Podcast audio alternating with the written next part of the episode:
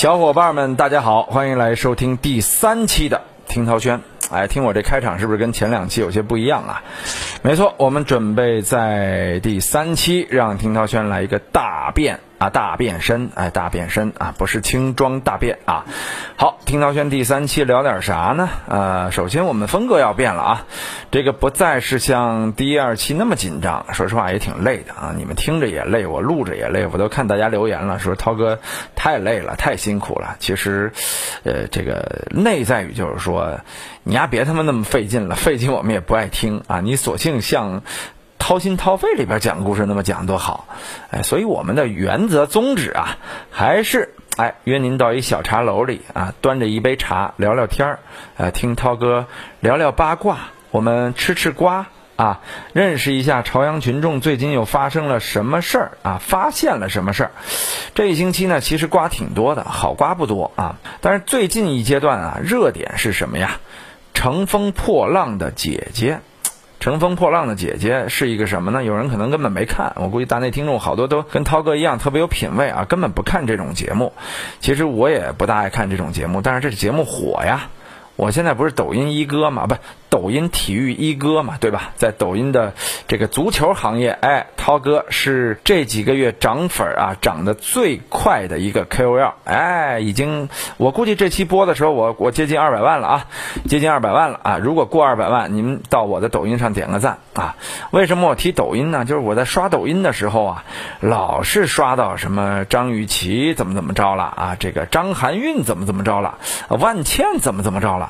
我就想这几个姐姐啊，这个好久没亮相了，怎么最近这个频繁亮相啊？才知道是因为湖南卫视有一档号称是现象级的节目啊，《乘风破浪的姐姐》。我一开始听说这节目，我说你们家这节目是不是这个呃天津人做的？那姐姐啊，乘风破浪的姐姐，对不对？我我现在念乘风破浪的姐姐啊，基本上都是带着半边天津味儿。是不是有天津朋友吗？大家证实一下啊！乘风破浪的姐姐，是不是乘风破浪的姐姐？你怎么说怎么都是天津味儿。所以这节目我一直想知道啊，他这个幕后团队是不是天津人给起的名儿？开个玩笑。今儿为什么聊这档节目呢？是因为啊，关于这档节目，大家现在是夸赞声一片，啊，里边的几个人设也立住了，比如说张雨绮好像挺受人喜欢的，是吧？这个黄圣依挺遭人讨厌的，啊，还有什么？还有还有几位还还还还开骂了啊！我们今儿啊，以这个节目为核心，就聊一聊真人秀这件事儿。哎，真人秀这件事儿，你听我聊完之后啊，可能以后要么就决定，哎，再也不看真人秀了，要么就决定。继续关注真人秀，因为别人看热闹，您可以看门道。哟，我今儿这吹的是不是有点高了啊？这么一吹，大家都渴望我说出点内幕来啊。呃，我其实也说不出太多的内幕，但是涛哥好歹是。自己公司做过两档到三档大大小小的真人秀啊，其中最高的也在江苏卫视、浙江卫视都播出了，低一点的优酷上也播出了啊，还有爱奇艺、呃腾讯都播出了，对吧？这个也算是不错的效果啊。呃，再有呢，涛哥参加过录制真人秀。像什么铁甲雄心啊，这就是铁甲呀，还有天天向上，类似于这样的节目啊，可能老的听众都看过。涛哥在天天向上十几年前，没有十几年，八年前的这个表现，哎，所以啊，根据这些经验，我给大家讲讲啊，我们怎么去看真人秀。首先，我们来说《乘风破浪的姐姐》吧，我们给今儿的这个咱们聊的这个主题啊定个调。呃，我始终认为啊，《乘风破浪的姐姐》，我自己看了几期之后啊，我感觉这不算是一个真人秀，呃，至少不算是一个特别好的真人秀，也不算是一个真人秀的范例。那它为什么能火呢？我个人觉得，也就是在最近疫情导致的大家无甚可看的情况下，哎，湖南卫视啊，又研发了一种不需要聚众啊，至少不需要观众聚众。就能好看的节目模式，啊，之前湖南卫视正在播着这个《歌手新一季》是吧？播着播着，好嘛，疫情来了啊！后几期倍儿没氛围，算是完成了商业任务。但是除了这个周深出了一个大拉崩吧，北地不播波波迪巴拉什么那个火了是吧？其他好像也没有什么声量，哎，所以说湖南卫视也很郁闷。但是要知道，湖南卫视那一直是走在这个中国电视行业的前列啊。从早年间《快乐大本营》《快乐女声》啊，以快乐主题的这几个打出之后，就造成了在整个华夏大地对于电视行业改革的这种风暴啊。随后其他卫视是纷纷效仿。相信这次这个乘风破浪的姐姐啊播出之后，也会有很多卫视也就跟风效仿了。当然，湖南卫视也超过别人的，超的也不是太成功啊。所以今天我们首先要给这个乘风破浪的姐姐这个真人秀定个性。在涛哥看来，这个真人秀啊，就是普普通通的一档假人秀啊，根本算不上是真人秀。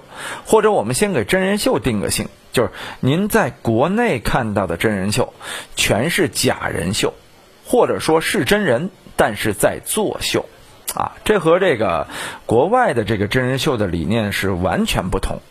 其实我不知道大家看没看过美国的 Racing 啊，这个很早的一个好像叫《极限挑战》的这样的一个真人秀啊，那档真人秀啊，那是真的呃真人。在按照特定场景做出真实表现。我们知道，在这个中国也做过类似的。腾讯当年那个巨大的版权数字买的是我们十五个，是吧？呃，四亿还是三亿的版权啊？那个版权收购人我都认识啊，就不说他坏话了啊。呃，被称作是腾讯真人秀收购史上最失败的一次记录。那个模式啊，还真的就是一档纯粹的真人秀。它的概念呢，就是让一堆人在一个小岛上啊，全天。后二十四小时无死角多机位的直播，他们的生活状况、吃喝拉撒睡，一切全播进去啊！而且当时腾讯用自己的平台力推这个节目啊，并且好像每周要剪出一档关于这个的真人秀来，里边没有明星，全是素人，结果完全失败。所以说，在中国呀，真人秀这种模式，呃，到目前来说是不存在。就还是一个假人秀的模式，所以我们先定个性啊。所谓的呃，这次湖南卫视啊，什么乘风破浪的姐姐，它其实也是一档假人秀啊，它不是真人秀。而且在假人秀里边呢，我认为乘风破浪的姐姐也不算是运作成功的。嗯，肯定又会有人来跟我单挑了，说怎么就不成功呢？现在这个话题这么多，大家聊的都是他，这个一堆的明星演员都过气了的，现在又上了热门，这算不算成功啊？其实我们得算这样一笔账：你湖南卫视用了多少资源来推这个节目？啊，你之前的宣发之中的小话题的推进，到之后在各个平台上啊，用大家看不见的钱和资源。去推到热搜榜啊，不是所有热搜榜都是自然产生的。您看到的大多数热搜榜，我敢说百分之九十五啊，在这个时代，百分之九十五以上的热搜榜是买来的。嗯，这是目前热搜的一个盈利模式嘛，是某博平台的一个盈利模式嘛。所以我说这个某博平台其实也也快挂了啊。包括现在咱们这些所谓的呃这个微博大 V，你像涛哥，这个微博也有四百七十多万粉。那发一条微博能有四十七个我的粉丝看到就不错了，因为你不买粉条啊，他看不见啊。他们现在就是想挣钱，想黑了心了，然后也不怕输给抖音、输给快手啊，反正就是末日狂欢呗。我们要买粉条，他挣的是小钱，啊，卖给热搜这些挣的都是大钱。而谁买他的热搜啊？就是这些明星的经纪公司，还有什么要推新歌。要推新人，要推新偶像、新组合，造话题、炒 CP 啊，全是靠这个热搜来搞。所以，当你热搜变成卖的时候，这事儿就真不好玩了。有人说，有热搜不是买的吗？我刚才说了百分之九十五，那还有百分之五的热搜啊啊，那是真热搜啊，凭借热度上去的。但这个空间啊，已经很小了，留给中国队的时间，哎，已经不多了。所以说，您看到的乘风破浪的姐姐啊。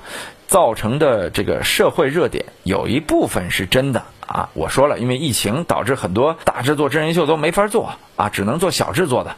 结果呢，这档节目湖南卫视操作效率值得肯定，非常之快啊，迅速操作出了这么一档大规模啊、高人设、多明星啊、强设定的这样一档真人秀，这是了不起的。就这点我是肯定的。我说它不成功，只是觉得它的性价比没有那么的高啊，没有那么的高那，比起他那个《爸爸去哪儿》是低多了。有人说《爸爸去哪儿》那么多明星，怎么就低了？要知道，《爸爸去哪儿》是中国真人秀的开篇之作呀。或者说中国假人秀的开篇之作呀，当时请的那第一批明星，什么田亮呀、张亮啊，花了很少的钱，那很多钱是说白了是个位数的，少到可怜啊。搁现在是不可能的，但是那档真人秀造成了多大的一个轰动，而且就我这么跟你说，那档真人秀啊，我认识他们很多后期人员啊，那档真人秀真的是被后期救的。刚做出来的时候没法看啊，粗剪出来烂的不行。后来连续换了几个后期团队，终于啊找到了一个最合适的后期团队。我就不提他名了，不帮他做广告啊。他们在做了这个《爸爸去哪儿》之后啊，呃，你知道真人秀在最火的时候叫价多少万一集吗？我找过他们啊，给我报了八十万一集。啊，包装、剪辑、合成费用，你说贵不贵呢？可能对于像《乘风破浪的姐姐》这个剧组，八十万一集不贵呀，这一套才八百万嘛，对吧？十集八百万，十二集九百六十万，啊，这相当于请一个明星的小零头啊，对。但是对当时我做节目的时候呢，呃，这就是一个在我看来巨高无比的价格，我是接受不了的。啊，所以说，呃，我当年不管是做《绿茵继承者》还是《踢球吧少年强》啊，最后我们都是请了这个散工团队来完成啊，包括我也找了《爸爸去哪儿》的这个，比如说花字，《爸爸去哪儿》的包装，《爸爸去哪儿》的调色啊，也找了这样的一些人来做，所以就比较了解他们的这个运作流程啊。所以为什么说这个呢？就是说呀，这个其实上，哎，从性价比来说。当年湖南卫视用高性价比做了很多成功的真人秀，但是也是由于行业的恶意竞争啊，最后那几个火的艺人啊，也全中国数出来的，也就可能那么十几个，被抢来抢去，抢来抢去，什么某兵啊、某伟啊、某某某啊，对吧？最后就那么几个最好用的，然后一集后来真人秀单集的叫价都能叫到上千万啊，这是多可怕！你拍一个真人秀要给一个明星。过亿的价钱啊，这是中国市场一个非常乱的现象，所以由此我们来判断啊，像《乘风破浪的姐姐》这档节目，你光请人得花多少钱？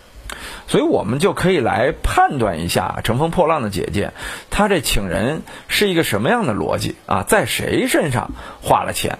所以这点得说湖南卫视聪明啊，阵容貌似强大，但你仔细分析一下这些阵容啊。呃，都还不是太花钱啊，但是呢，呃，说实话，由于以量取胜，加起来啊也不少钱了。我说的不是太花钱啊，是单个不是太花钱啊。我们分析一下他的阵容啊，呃，几乎我说的几乎啊是没有一个一线明星啊。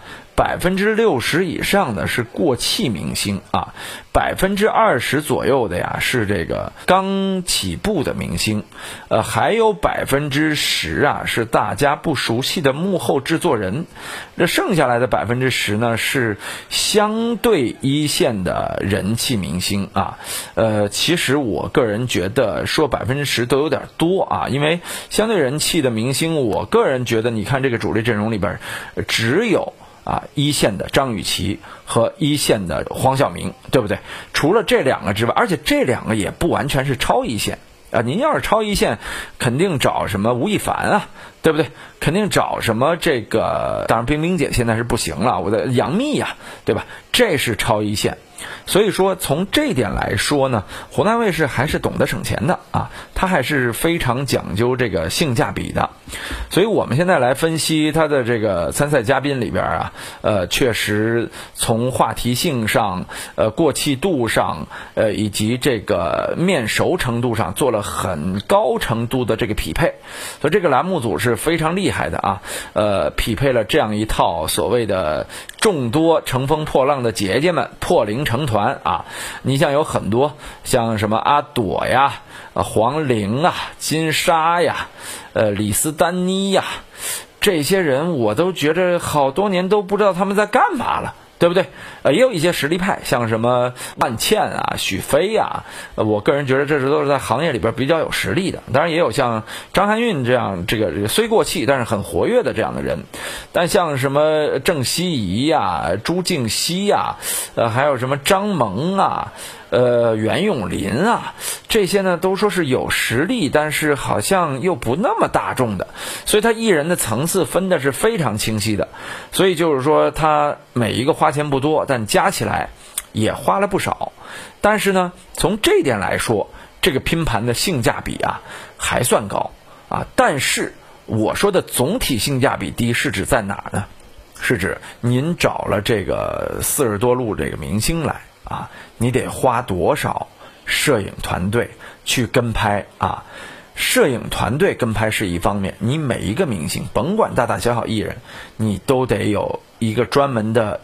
艺人招待组，那个组叫，呃，哎，叫叫 FPD，对，FPD 就是 Follow PD 啊，Follow PD。这我因为去录过综艺嘛，我也做过艺人，也给我安排过房车，有专门的单间啊，所以就比较了解这块了。就对接我，每次都得有两到三个人来对接我艺人啊。我是那种不麻烦的小艺人啊。那你想想，那种七八个经纪人的大艺人，你像什么这个张雨绮啊、宁静啊、伊能静。啊，这些每个人至少得有两三个助理的吧？啊，你得有多少人来对接他们？每天要对接多少琐事儿？而且每一路你至少两个机位来跟拍啊！呃，就有的小艺人你跟拍一个啊，那也是一个非常大的投入。所以你有几十个艺人，你工作人员的倍数啊，就是乘以五到十，一点也不夸张啊，五到十的倍数。也就是说，这很有可能是一个二百到三百人以上的栏目组。这是比较罕见的呀，湖南卫视这点确实牛啊，也只有像他们这样的卫视能够组织起如此大规模的节目组，所以说从这点来说，我觉得它的组织和最后的呈现啊，性价比没那么高。表面上是开创世纪，但其实上您动用了多少资源啊，对不对？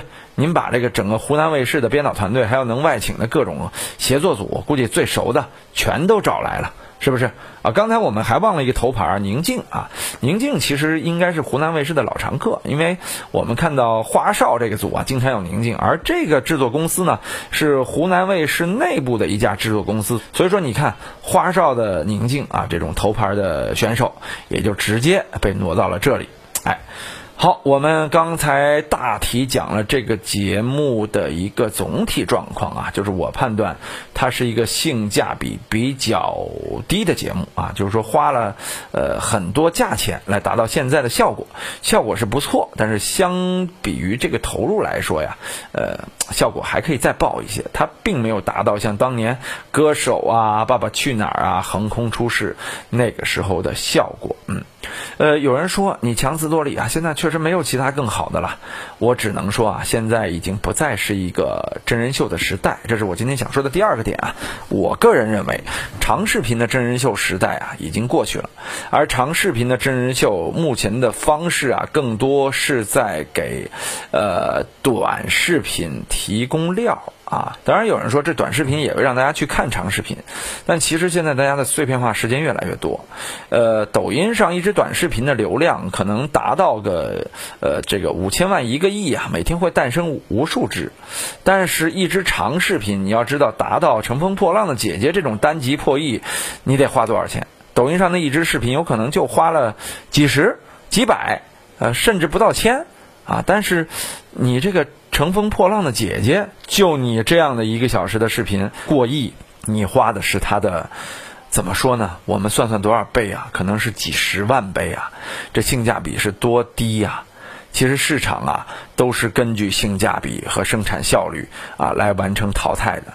所以涛哥判断啊，未来呃综艺市场只会剩下头部公司，然后呢呃几大公司可能再做几个头部综艺，而几大公司很有可能电视台就剩一两个啊。这个大的平台啊，互联网平台啊，可能也就剩一两个。你现在有优酷、优爱腾嘛？但是这个优爱腾可能最后没准这优就完蛋了，也就爱腾生存下来，或者说爱完。蛋了，或者说疼完蛋了。现在至少爱也有完蛋的迹象啊，优也有完蛋的迹象。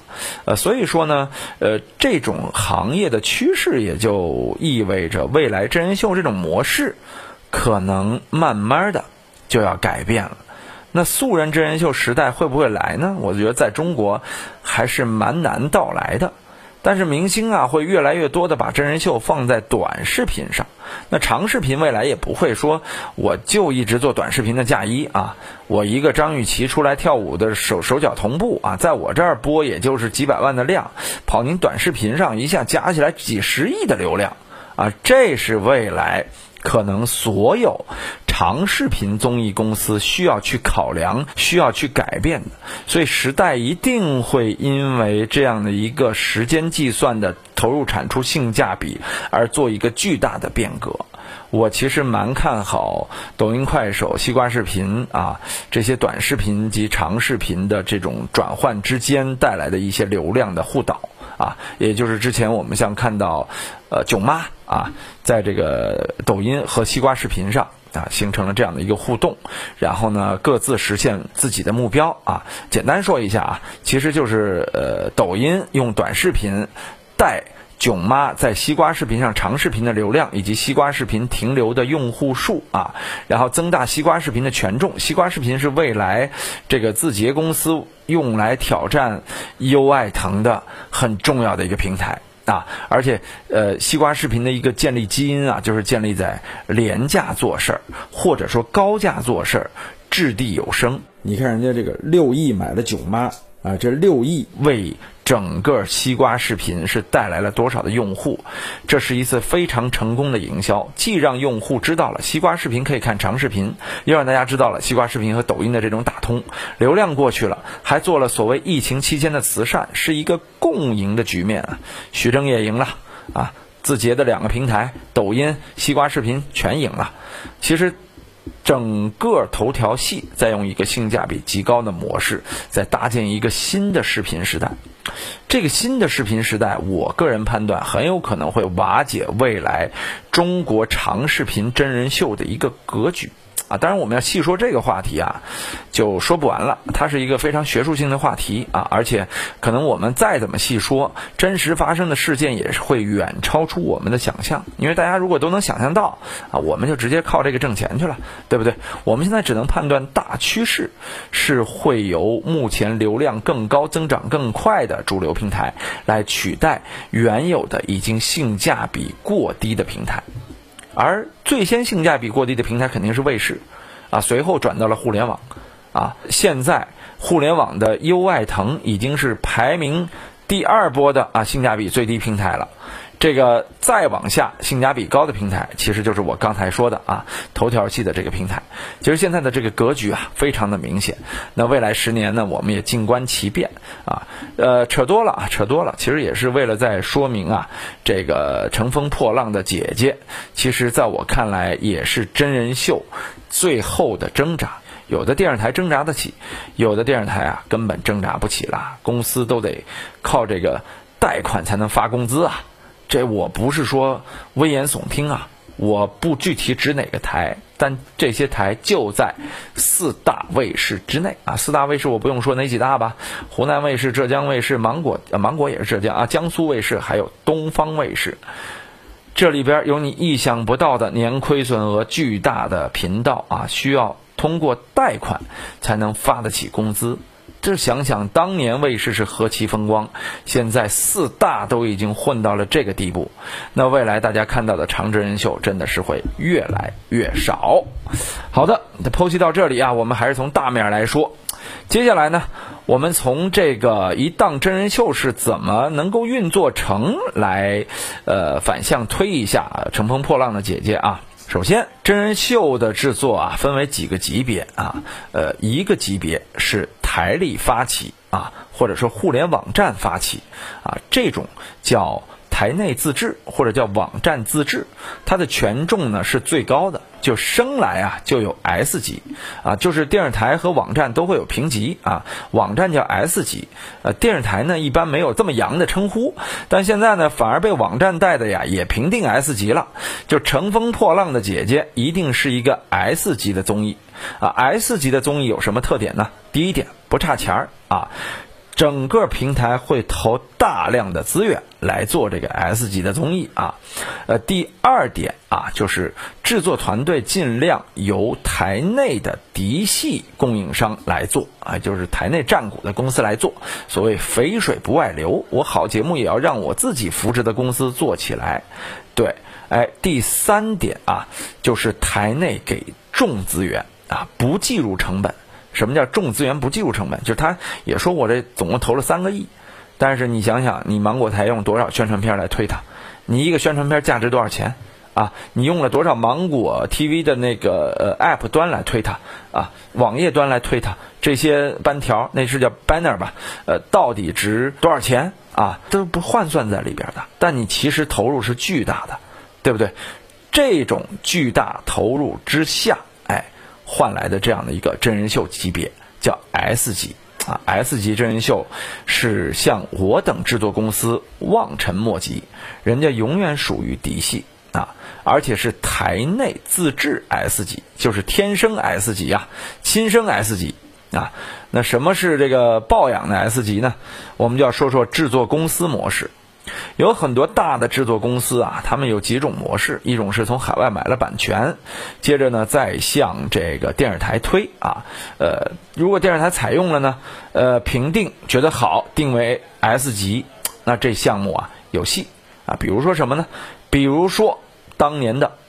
著名的《中国好声音》啊，这是国内的一家公司，我们都知道是哪家公司吧？不帮他做广告啊。这家公司买到了《中国好声音》之后，先向东方卫视推啊。东方卫视一看，台内审核了一下，评定为，呃，不适合在东方卫视播出。一预算太高，二现在选秀节目已经不火了，所以没有定级为 S 级。但是啊，浙江卫视有一位年轻才俊，现在也不年轻了，也老头了啊，叫夏晨安啊。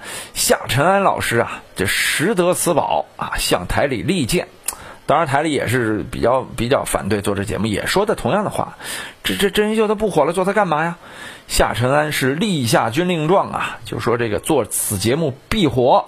后来没办法，台领导说那就试试呗，试试就试试。于是。啊！中国好声音在浙江卫视开播，掀起了选秀类真人秀的又一次狂潮，而导致那家公司的送审被浙江卫视评定为 S 级。啊，在网站也是这样啊，就 S 级，你你最后也会拿到同样的台内的优等资源，但它比较困难的呀是去说服台里的那个过程。当时。幸亏有夏晨安啊，导致这个节目在浙江卫视获得了高评定。夏晨安后来也因此成为了浙江卫视的台长，当然后来也离职创业去了。哎，这就是由公司送审，最后评定为 S 级。呃，当然 S 级后来又变为 S 加、S 减，还有正 S 啊，就有这样的几种再细分啊。当年我做的这就是铁甲呀，在优酷就算是 S 级，但我觉得它是一个。S 级，而没有到 S 加级啊。同样，当年推出的《这就是街舞》，哎，就是 S 加级。你看这个，确实阵容也强大啊，黄子韬、什么这个韩庚、易烊千玺、呃罗志祥，对吧？呃，再看我们这节目，呃，王涛啊，郑爽，呃，这个我是不是有点不要脸啊？撒贝宁。啊，这个张一山、吴尊啊，是不是都是小仓啊？他响当当的艺人嘛，对不对？所以就差了一点点啊，比之前那个阵容差了一点点啊。所以这也都是 S 类节目，由公司送审的啊。S 往下呀，就还有普通级啊，还有完全自制级啊。你看涛哥那会儿做的《绿茵继承者》呢，就是在 S 级以下啊。所以 S 级以下呀。我们就拿不到什么太好的时间档，因为在互联网站是没有说黄金时间播出或者周末播出这个说法。他们的这个热门点永远是在所谓的七加一的位置，就网站的首页七个小方块和一个大方块，就你打开优酷、打开腾讯、打开爱奇艺就能看到的那几个板块啊。优酷叫七加一，其他有时候就是不同的说法，或者八宫格什么的、九宫格之类的啊，就都是不同网站的这种排播方法。但是首页资源是他们最值钱的。所以 S 级项目往往会占据这个所谓的首页资源，啊。但是呃，你比如说我当年做的绿茵继承者，就是非 S 级项目，周四晚上九点。但说实话，这时间已经不错了，因为九点到九点半那是个黄金档啊，这个收视率巨高的一个一个时间段啊。但是节目确实由于明星分量不足啊，没有被定为 S 档。啊，也是一大遗憾。后来想想也对，要不然的话对赌收视率啊，我们会完蛋啊，因为这制作公司都要和电视台对赌收视率啊。就比如说给你定这个项目，我电视台给你三千万啊，你收视率达标了，我给你三千万；你你超标了，我给你三千五百万。但是你要不达标，两千万啊，我扣你一千万。虽说是不平等条约，但是很多公司为了自己的发展，那能在卫视做节目何其荣光，也就答应了这种不平等条约。接下来我们再说说这个真人秀的送审过程啊。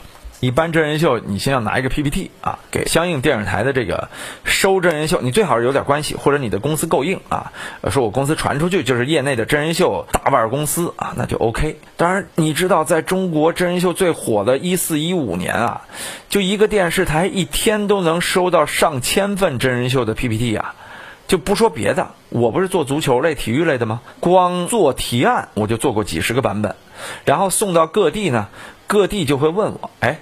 王涛啊，这个我至少今天收到的十份提案中都有梅西和 C 罗，你们凭什么把梅西和 C 罗请来啊？对不对？几乎每一个频道都会问我同样的话。后来我的节目是怎么拿下浙江卫视的呢？是因为啊，在问了这些问题之后啊，涛哥急了啊，直接带着团队。还记得听过大内的同学都知道，我二零一五年一月一直在西班牙干的是哪件事儿呢？就是一个球星一个球星那儿拍，让他们喊这个节目的口号啊，就是录 slogan，然后让他们跟我互动，最后把它剪成一个宣传片儿，给几个卫视一推，哎呦喂，前面给的都是 PPT，就您给的是真在跟球星玩啊，得。签您了，那就是这么随意啊！获得信任感是最重要的。接下来我们签一合约，然后合约通过之后呢，拍摄时间、拍摄周期定档开拍，而且卫视都是非常刁的，你要出什么事儿啊，这跟我们无关。用卫视的话说，是我们都是无辜的呀。因为虽说你出什么事儿，表面上我们声称跟我们无关，但卫视是门面啊。你比如说浙江卫视那个释小龙的助理啊，在那个《中国星条约》里边死了，那浙江卫视背锅，对不对？呃，包括著名的艺人高以翔是吧，在拍《浙卫》那节目的时候，心脏病猝死啊，浙卫种种委屈，但是最后大家骂的都是浙江卫视，他确实有他疏忽的地方，但是呢，受众是不会去了解真相的，一定会给你过度的指责和谩骂，卫视的压力啊，确实也大。啊，而且跟互联网站不一样，卫视更多都是国家口的呀，是皇粮养着的呀。这你要是出了问题，这这这这这确实是大问题呀，对吧？你是人民的喉舌，你不能有疏忽。所以对卫视来说，这忧虑是非常之高的。嗯，好的，我们刚才又聊了聊这个真人秀送审的几个级别啊。接下来呢，我们再透析一下这个真人秀对艺人的这种管理方式啊。我们刚才大概也是聊了一下啊，呃，因为我确实之前不了解，我自己做的真人秀里边得罪过艺人啊。怎么得罪的呢？就是比如说午餐安排差了啊，这个住宿安排不好了。哇，直接人撂挑子不干啊！好一点的艺人呢，港台有些艺人呢素质比较高啊，会委婉的跟你说一说。那有些比较恶劣的艺人呢，直接就消失了，玩消失了。我就不说谁了啊，在节目开录的时候，这人不见了，啊，耍臭脾气，我不知道怎么回事啊。后来知道哦，原来是这个照顾不周啊，就因为没给安排专车啊，这个司机向导给导迷路了，这个晚饭啊他不可口。这都是问题，我一开始不理解，啊，后来我经历了这么一件事儿啊，就是我后来去录了一个大综艺，综艺节目对我确实特别好啊，房车安排好，每天中午啊无数道菜，下午有加餐啊，晚上这个宾馆水果送着，五星级，还有我的专门的一个会议厅，我可以去会议厅，晚上自己在那儿上上网工作工作，住的也是套房，虽说不是总统级的，但是非常豪华啊，五星级宾馆，所有都是伺候的舒舒服服的。啊，在我录完这个综艺之后呢，南方有一个赛事就请我去了。相比之下，这个赛事是穷酸无比啊！呃，作为一个刚刚享受完这个顶级待遇的房车备场专门的 follow PD 助理，哎呀，然后突然降到这个没人管你，自己坐着经济舱飞到大海南去，这现场都没个助理，没个催场的，这个盒饭就跟大家一起吃，那个心理落差感啊，确实会让你觉得，哎呦喂，您照顾的我可真差，但是。咱是有义德的人，我是没有发泄出来，但我心里肯定是不开心啊，不开心的。那我也就可以理解，我瞬间释怀了。哦，原来以前这些大艺人是见过好的，所以我们对他确实不够好啊。我的锅，我的职责啊，也让我在这条道路上成长了许多。你要知道啊，真人秀最精彩的呀，永远不是真人秀台前的故事。真人秀幕后的故事才是最精彩的，艺人当中总有奇葩货。有人说怎么就那么巧呢？怎么所有组织当中都有奇葩货呢？我跟你说，这是个规律啊。可能一堆好艺人聚到一块，还会有一个人要自然而然变成这样奇葩的角色。这世界啊，一切都是相对的。那可能这个奇葩到其他组里呢，由于有了其他的奇葩，他就成了一正常人，是不是？人类永远是这样的。你就想想《乘风破浪的姐姐》这个组里边啊，你得有多少奇葩？因为他艺人太多了，那肯定是一堆堆的奇葩呀。我跟大家说，如果咱要是认识里边的艺人啊，就光听他们在背后讲这些各路艺人背后的故事啊，那都是极度的好玩啊。哎呀，可惜这个咱们可能估计在传播场合也听不到了，因为大家都要负责任嘛。所以说我们就不讲那档节目的一些背后八卦故事了。但是你能想到啊，就像某某某啊、黄某某啊、还刘某某。呃，最近都被大家讨厌啊，因为这个上了节目之后，大家都说这俩人自私自利啊，这个业务也差啊，大小姐脾气啊，非常烦他们的人设和性格。呃，就这一块啊，有的时候就是我常说的，中国的真人秀有些地方啊，也还是相对有参考价值的。它有真的地方啊，真的地方在哪儿呢？在于有些艺人那包藏不住的烦人劲儿。就不是说他坏啊，是你包藏不住的烦人劲儿。你就算你的团队已经给你设计了啊，这个那个光鲜亮丽，人设温暖，但是还是镜头下展现出了一些小秘密啊，就是所谓的烦人劲儿，就让大家烦，觉着这人太讨厌，是不是？这也就导致了我们为什么。看到这个有一些艺人啊，尽管前两期还行，到后来就被骂到不行啊。有时候你目前看到的跟幕后发生的完全是两码事儿，但是其中也必有前因后果啊。好的，我们接下来就讲讲我遇到过的一些还比较有意思的事儿啊。其中我遇到的真人秀啊，我觉得比较会做内容炒作的呀，就是当时优酷做的这个《这就是铁甲》，我参与了。嗯，其实很多人关注这个节目不是因为别的，是因为郑爽有一天突然起来发飙了啊，我是身在其中啊。而且那段视频出来之后啊，当时是我正在解说，郑爽在那边发飙啊，郑爽发着飙，我也不停，还继续解说啊。其实现场真实的情况呢，是因为郑爽的话筒啊是没有推声的，没有推现场的环音啊，也就是说现场呢大家是听不到郑爽的声，只能听到我的声。所以当郑爽急了的时候啊，所有人都不知道发生了什么，还在看比赛啊。但最后剪辑出来的时候，导播能听到啊，对吧？他剪出来的是一个郑爽在发飙，我还在解说的现状，包括当然也有很多朋友给我打来安慰的电话。哟，被爽姐骂了是吗？我说没有，爽姐要真骂我，我就火了。这个事儿啊，当时出了之后，我们都觉着，呃，不是什么大事儿嘛，小情绪嘛。结果媒体无限放大这件事儿，啊，甚至说呢，给郑爽也是带来了一定的不安啊。包括有一个记者在提问的时候提到了古力娜扎和迪丽热巴啊，也导致了郑爽的粉丝直接就炸了锅了啊，饭圈就直接开骂这档节目了，甚至抵制小爽来参加这档节目，这都是在节目录制完播出前发生的事儿啊。我聊这个是要聊什么呢？其实就是要聊啊，这个所谓的栏目组的炒作模式。啊，这个炒作模式是特别牛、特别成组织，也特别可怕的啊！你就比如说这个，呃，郑爽的这个事件，他一炒啊，让很多人去关注铁甲了。那段时间，好多我的朋友啊说，因为郑爽这一闹啊，我看了你那档节目啊，发语词都是这个，然后再跟我来交流这档节目，所以我当时就想啊，这个。真蛮厉害的啊！咱们还是老土了啊，人家这个节目的运作和炒作能力远远超过了你原来做的这几档节目，或者你压根没往那上想。所以这档节目播出之后呢，实际的播放量是非常之好的。这是一档真正性价比还算高的节目，但也没有那么高，就顶多说是还算高啊。你要说性价比高的节目，我觉得近几年啊，米未做的几档节目性价比还蛮高的。那尤以这个乐队的夏天啊，当然了，乐队夏天肯定也不算是花太少的钱，但是它达到的影响力啊，确实比它实花的那个性价比啊，我个人觉得还是不错的。还有奇葩说的前一两季啊，性价比也是蛮高的啊。所以互联网在前几年透射出的这个性价比啊，包括中国有嘻哈，呃，这些性价比啊都是高的。但这几年互联网也变了，他们开始不追求性价比了。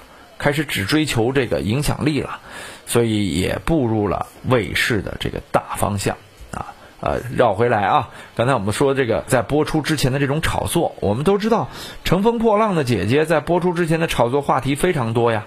就这些话题啊，在我看来未必都是真的。啊，就比如说小爽乱闹那次，大家都觉得他是一泼妇啊，他发疯了。但其实我在现场给我的感觉啊，郑爽这次是让我路转粉的一次啊。我原本不认同她的演技，但是后来我发现啊，她是一个特别本真的女孩，傻傻的啊，还是保持了一个高中生的那个性格啊。比如说她有几点，平时录综艺不化妆。死活不化妆啊！就是我就是素颜，这份胆量我是佩服啊！真的是不化妆啊！我们那个化妆师过来跟我说：“我去，郑爽太牛逼了！那女艺人不化妆，这是我见到的第一个。”我说：“你确定吗？”他我是一化妆师，他化没化妆我是能看出来的呀。这让我对他有所改观。哎，个性。随后我发现啊，其他嘉宾是在录综艺，但郑爽是在做真人秀。啊，他真的是把自己的情感投入到了选手当中，他才会有那天的发飙。其实那天他选手赢了呀，赢了比赛他发飙，他把旁边的撒贝宁、张一山和吴尊都给惊了。其实那仨人的潜台词是：至于吗？不就录一综艺吗？但是我恰恰觉得那个时刻的郑爽是可爱的。他没有像众多艺人一样以生意来对待这件事儿，他是真的把情感注入了，因为他觉得裁判明哨晚了，他帮着选手向裁判理论，所以这点呢，我是佩服他的。而且郑爽的团队，包括他个人，都还是比较有亲和力的，所以说他也是个很情绪化的孩子啊。但是呢，我觉得总的来说，他的团队在帮助这个姑娘，而且在默默无闻、死心塌地、认真热心的帮助这个姑娘。比如说我刚去的时候，爽姐的团队会有经纪人专门针对每个艺人啊，先夸一番，加联系方式，希望未来合作。包括那天发飙之后啊，他的经纪团队会给大家送喜茶一点点来喝，并且给每一个人道歉。我觉得呢，就是团队真的是帮郑爽做了很多很多的事儿，因为郑爽啊，她不是一个像演艺圈的其他艺人一样很有城府，很懂得去掩盖自己。她真的是一个真性情，所以从这点来说，我个人觉得他戏演的虽然没有我认同的那么好，但是从为人方面，呃，我还是比较认同的。尽管他得罪了很多人，也让很多人误会，但是确实难得。我为什么举这个例子呢？也就是意在说明啊，这个真人秀其实很多东西我们只能在幕后体会到，目前你体会不到的，可能人设有的时候甚至是相反的。他有可能会释放一些人有可能不是缺点的缺点，所以大家看真人秀啊，就是图一乐啊。除非说像我说的，像黄圣依啊什么这种，肯定平时在家里这个娇生惯养的大小姐脾气，他这包不住了，他这已经嵌入到骨子里了，到他每一个毛孔里了，他处处都能透露出来了，所以那是拦不住了，所以出现这种情况也正常啊。所以我说的真人秀。哎，不是真人秀，而是假人秀。你从假人秀里看什么呢？就是啊，透过这个现象啊，去像福尔摩斯一样反推一下这背后发生了什么。哎，锻炼一下你的思维能力，你看综艺就不白看。所以说反推一下，我们就想想啊，这个黄圣依到底怎么得罪剧组了呀？发生了什么事儿啊？这幕后是什么样的呀？您不妨编制一幅自己的图案啊。有机会的话呢，和一些相应的幕后的知情人士聊一聊。哎，很有意思。那我录真人秀的感觉呢，就是真人秀的录制过程，真的才是一档最好玩的真人秀。啊，而不是真人秀节目的本身。包括我做的《绿茵继承者》，你知道，在前方的幕后制作团队啊，发生了太多的故事了啊。对我其实当年还制作过《德国行动》《阿尔卑斯行动》，中央电视台才是最早的做真人秀的频道，导演就是我呀。我那会儿导了中国最早的两部真人秀啊，当然并不成功啊，因为那个时候一是完全不懂，另外是就太想搞真人秀了，而没有意识到这应该是做一个假人秀。所以今天节目聊了这么多啊，意在告诉大家几个点啊，我们归纳总结嘛，有点严肃认真了是吧？一。真人秀时代啊，很快就会过去啦啊！未来的真人秀一定会随着性价比而做出一些调整啊，做出改变。呃，广告主都跑那儿带货去了，都跑那儿算转化率了。真人秀这种大广告、巨投入的这种模式也会不存在啊，平台这种过度受累的模式也会逐渐瓦解。那未来的模式是什么样呢？我们静静的关注几个新的流量平台，未来会怎么改造这个时代啊？这是第一点。第二点呢，是真人秀本身就是假人秀。大家不要去抱着一个去看这些明星到底是什么样的心态去看，都是假的。买热搜不不知道花了多少钱呢，搭人设不知道做了多少策划呢，啊，都是假的。也有真的啊，但是少。看到真的呢就赚了，而且真假难辨，全靠你自己的推理和你的火眼金睛啊。最后一点啊，如果你要是一个从业者啊，你说我未来想做真人秀啊，或者说想投资真人秀，我劝您啊收收手，时机已过啊，已经不是一个投真人秀的最好的年代了，大家敬请观望吧。乘风破浪的姐姐已经耗尽精力，也无非如此。哎，有机会投投电视剧，投投网剧，投投电影啊，投投短视频。可能都会比这个真人秀未来有更大的机会。好，听涛轩这一期我好像又聊超了啊，呃，改改风格，您也多提提意见。可能下期节目我们又会大变样啊！下期节目再见，拜拜。